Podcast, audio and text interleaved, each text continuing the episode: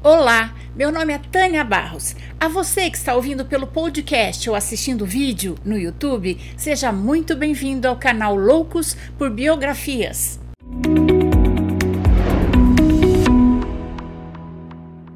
E se você é novo por aqui, convido você a se inscrever no canal. Mas antes de começarmos, eu gostaria muito de agradecer a todos que estão me apoiando financeiramente no Catarse e se tornando membros do canal e também a todos que estão deixando seus comentários carinhosos, compartilhando as biografias, dando cinco estrelas no Spotify, porque isso ajuda as biografias a chegarem para mais pessoas e o canal a crescer.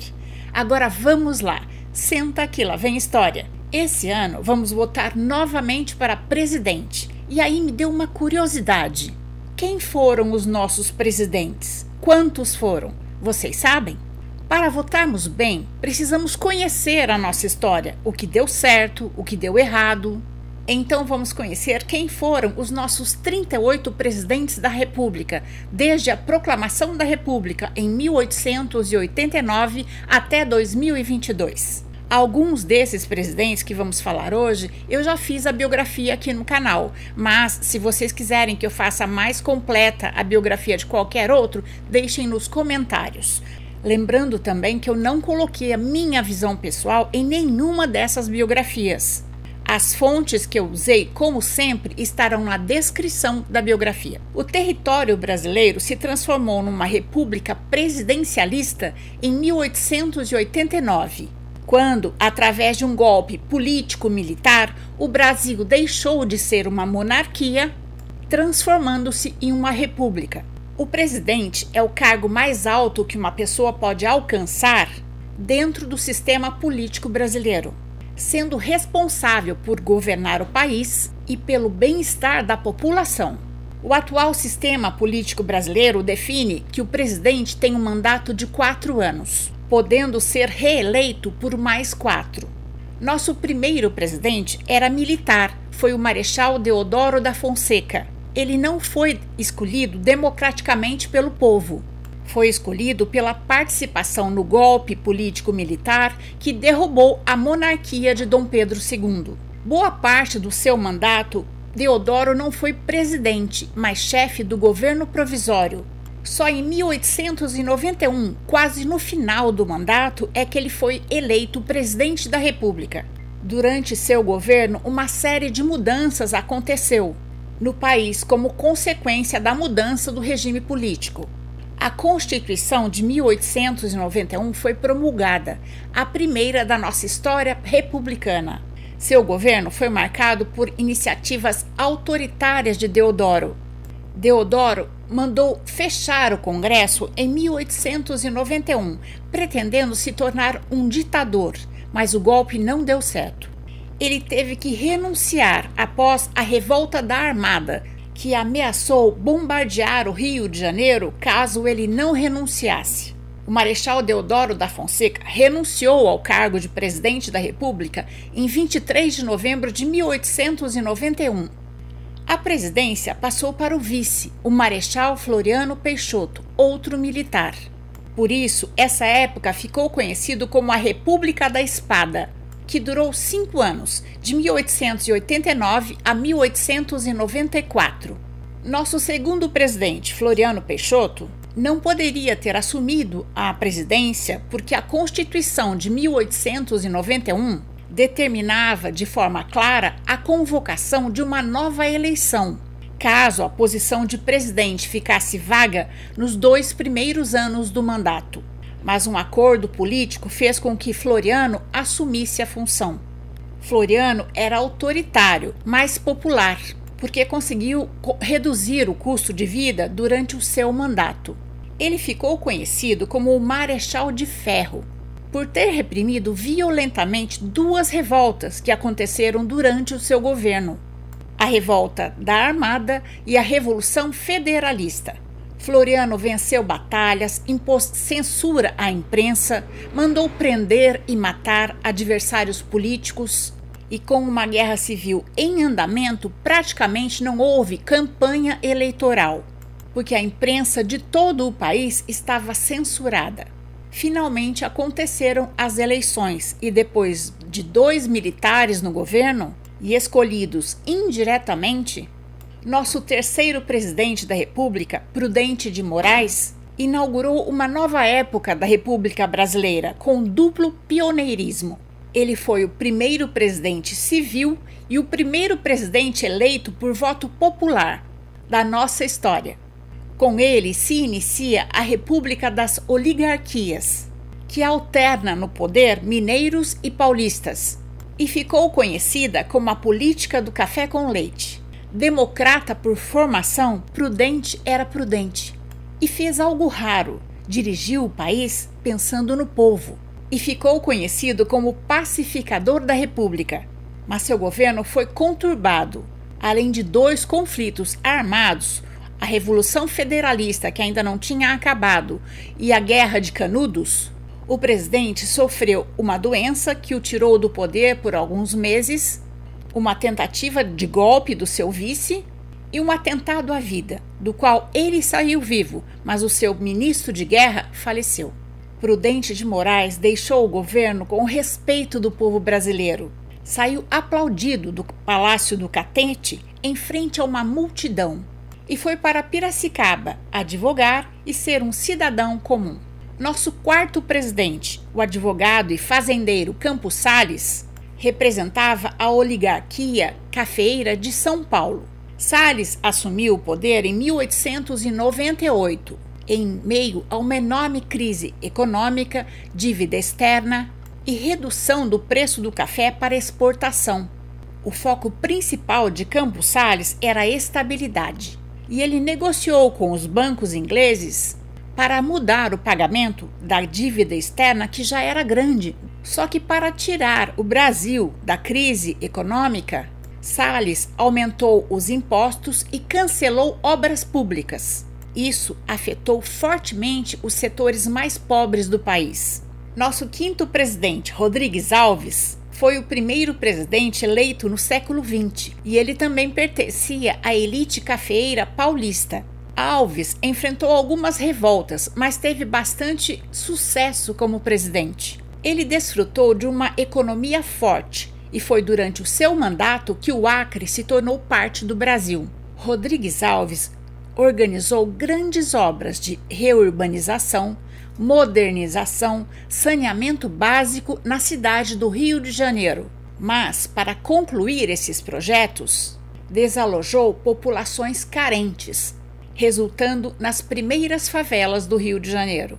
Foi ele também que autorizou a campanha obrigatória de vacinação contra a varíola. Os abusos cometidos contra a população na reforma urbanística e na campanha de vacinação resultaram na revolta da vacina em 1904.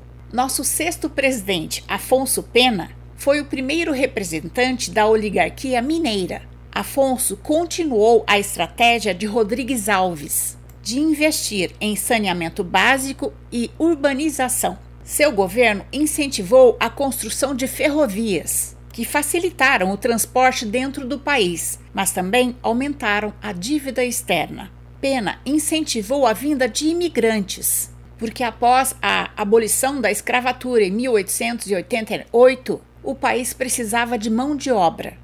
Seu mandato foi mais curto, porque ele acabou falecendo em 1909, em consequência de uma pneumonia. Após a morte de Afonso Pena, o vice, Nilo Peçanha, assumiu a presidência, se tornando o nosso sétimo presidente e o primeiro presidente afrodescendente do Brasil. Nilo permaneceu no cargo por apenas um ano e meio. Apesar do pouco tempo no poder, conseguiu realizar feitos que se destacaram, como a criação, em 1910, do Serviço de Proteção ao Índio, que mais tarde deu origem à FUNAI. Ele também estimulou o ensino técnico em nosso país, tanto que hoje é o patrono da educação técnico profissionalizante. Além disso, criou o Ministério da Agricultura, Comércio e Indústria. Nosso oitavo presidente foi novamente um militar, o gaúcho Hermes da Fonseca. Ele venceu uma das eleições mais disputadas da Primeira República, derrotando Rui Barbosa. Hermes da Fonseca era sobrinho do nosso primeiro presidente, o Marechal Deodoro da Fonseca. Durante o seu mandato, Hermes buscou enfraquecer a política do café com leite, mas por meio da força e fracassou. Também havia uma enorme insatisfação dos marinheiros, indignados com o tratamento que eles recebiam nos navios. E logo nos primeiros dias do seu mandato, Hermes da Fonseca se deparou com a revolta da Chibata, liderada pelo marujo João Cândido, a qual reprimiu duramente. Em 1912, estourou a Guerra do Contestado no sul do país, que também foi sufocada pelos republicanos. Nosso nono presidente foi Venceslau Braz. Sua eleição foi resultado dos esforços das oligarquias São Paulo e Minas Gerais para afastar qualquer influência de Hermes da Fonseca no poder. Seu governo foi influenciado por grandes acontecimentos, como a Primeira Guerra Mundial, que estava começando, e como resultado, o Brasil teve queda nas vendas do café para o exterior e dificuldade em importar produtos. Assim, Venceslau Braz incentivou a industrialização, focando na exportação e gerando aumento nos preços para os brasileiros. Além disso, durante o seu mandato, houve a Greve Geral de 1917, que mobilizou milhares de trabalhadores em São Paulo, e também a pandemia da gripe espanhola, responsável pela morte de 35 mil pessoas em nosso país.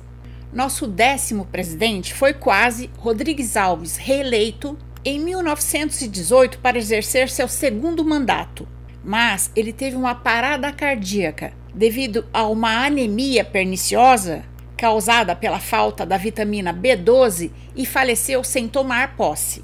Seu vice-presidente, Delfim Moreira, assumiu a presidência interinamente após a morte de Rodrigues Alves, se tornando o nosso décimo presidente. Delfim Moreira ficou pouco tempo na presidência, apenas um ano e meio, até que uma nova eleição presidencial fosse marcada, mas ele ainda conseguiu realizar algumas reformas no nosso Código Civil. Enfrentou greves e insatisfação popular que já vinha de governos anteriores, usando frequentemente a força e a violência policial para conter as greves e a mobilização de trabalhadores. Sua saúde também era frágil, assim, muitas vezes as suas funções foram delegadas a Afrânio de Melo Franco, ministro de Obras Públicas. Nosso 11 presidente foi Epitácio Pessoa. Ele foi o único presidente que ganhou as eleições quando nem estava no Brasil. Quando as eleições para presidente ocorreram, Epitácio estava na França, participando do Tratado de Versalhes, que terminou a Primeira Guerra Mundial. Sua vitória foi construída com o apoio das oligarquias mineira e paulista para impedir novamente que o liberal Rui Barbosa se tornasse presidente.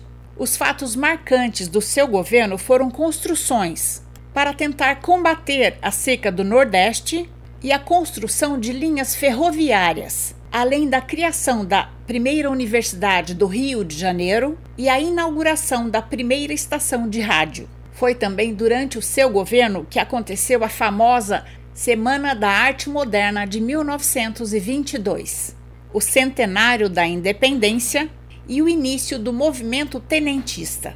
Nosso 12º presidente foi Arthur Bernardes.